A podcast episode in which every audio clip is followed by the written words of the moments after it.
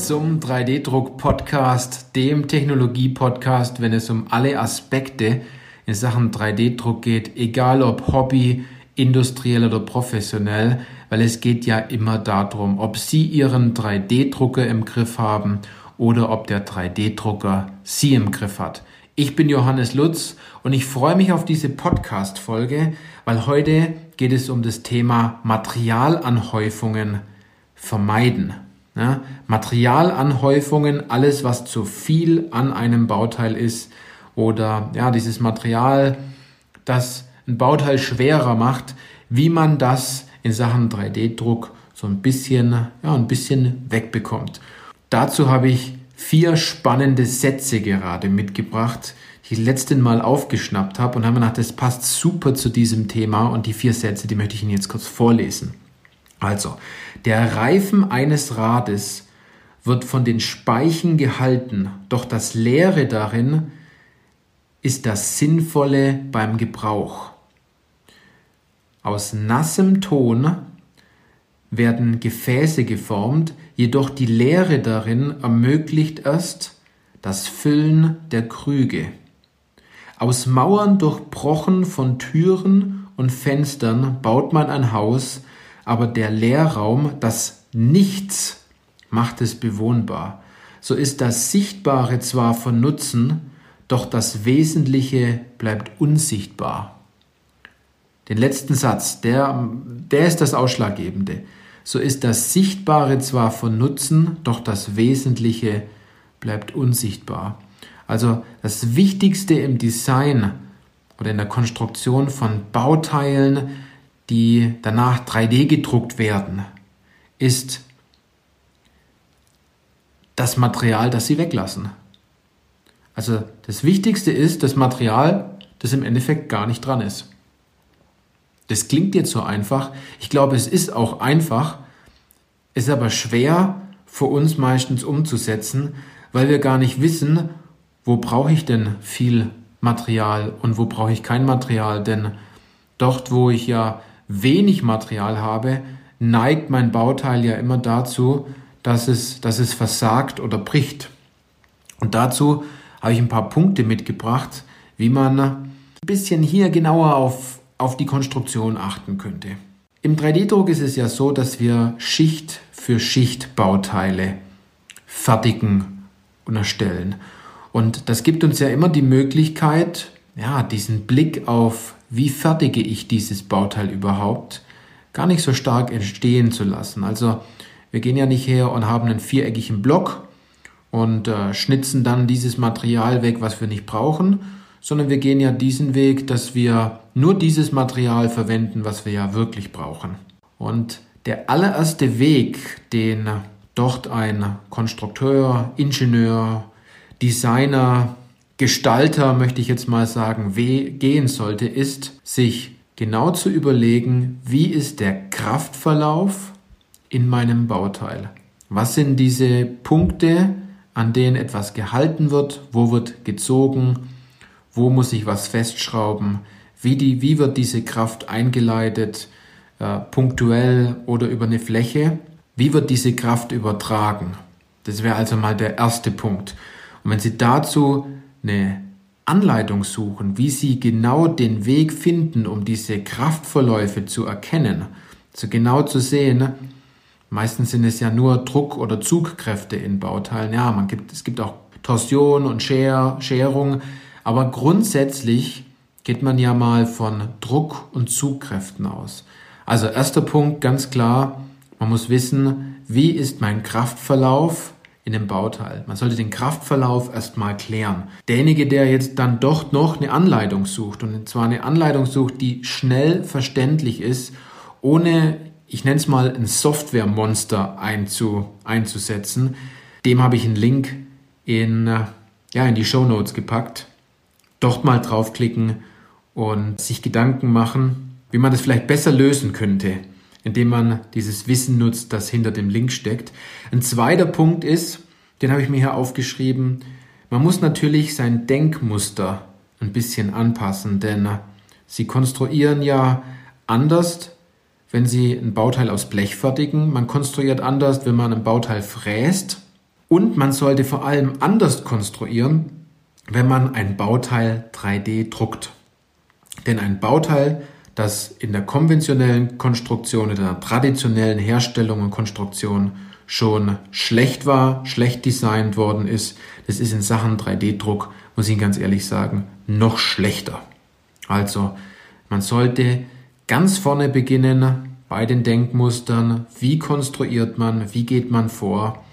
Auch hier muss ich Ihnen sagen, finden Sie das Wissen, um dieses Denkmuster ein bisschen zu verändern, ein bisschen anzupassen, ja, neuen Input zu bekommen, Ideen zu finden, wie man das tut, wenn Sie auf den Link klicken. Ja, das werde ich heute noch öfters sagen, dass Sie auf den Link klicken sollten. Aber es ist ja auch der Mehrwert, den ich Ihnen hier weitergeben möchte.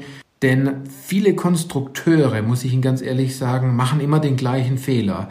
Sie haben es vielleicht einmal gelernt zu konstruieren und dafür dann können Sie ja nichts dafür. Ne? Sie, Sie wissen ja nicht, wie man für 3D-Druck konstruiert. Man kann natürlich jetzt hergehen und kann sagen, ja, ich suche mir all diese Informationen im Internet und ich frage meine Kollegen und dann fange ich mal an. Und ich muss Ihnen ganz ehrlich sagen, ähm, es macht doch viel mehr Spaß, wenn die Fehler die anderen machen und Sie genau wissen, wie es funktioniert, weil Sie aus einem Schatz an Informationen profitieren, wo im Endeffekt alles schon drin steht. Sie müssen dieses Wissen nur noch umsetzen. Aber jetzt zu Punkt Nummer drei. Einmal angenommen, Sie möchten jetzt schnell eine Lösung finden und Sie möchten es aber 3D drucken und Sie haben jetzt keine Zeit für einen Kraftverlauf zu klären und das Denkmuster zu verändern für die Konstruktion, dann kann ich Ihnen empfehlen, fräsen Sie doch mal einfach gedanklich aus diesem Bauteil irgendwelche Taschen raus. Es gibt immer an bestimmten Punkten im Bauteil Bestandteile, dort macht es keinen Sinn, viel Material zu haben.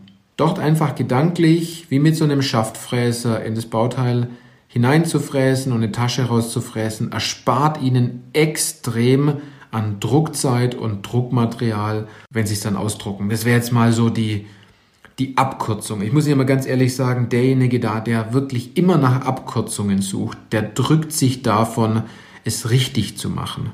Das ist der wichtige Punkt. Ne? Abkürzungen sind in der Hinsicht immer nur die halbe Lösung. Dann viertens, ja, ähnlich wie Punkt 1, den Kraftfluss, Kraftfluss gerecht zu gestalten.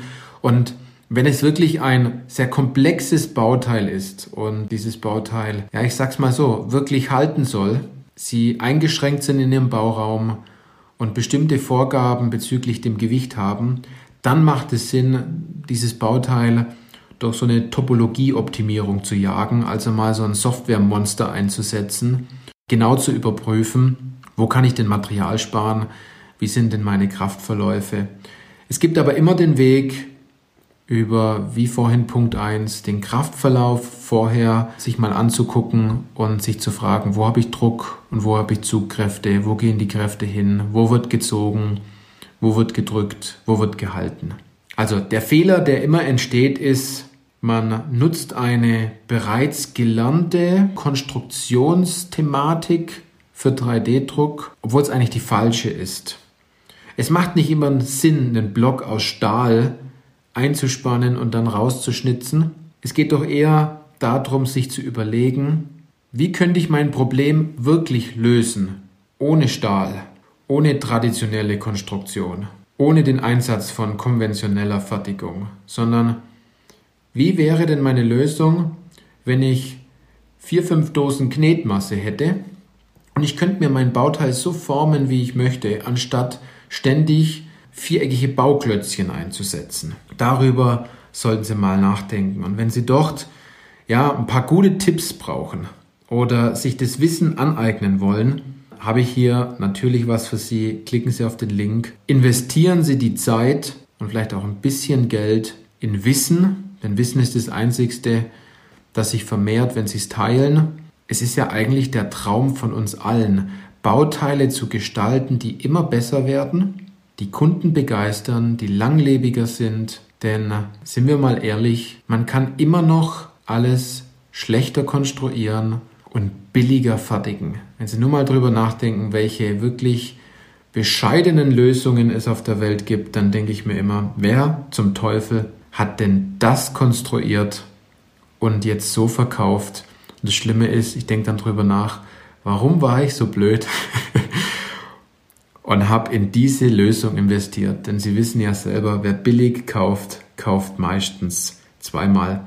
Und ich will nicht, dass Sie zweimal kaufen. Ich möchte aber immer, dass Sie nicht billig, sondern günstig kaufen oder eine pfiffige Lösung schaffen. Da, dazu kann ich Ihnen natürlich immer mein Wissen weitergeben. Umsetzen müssen Sie es immer alleine.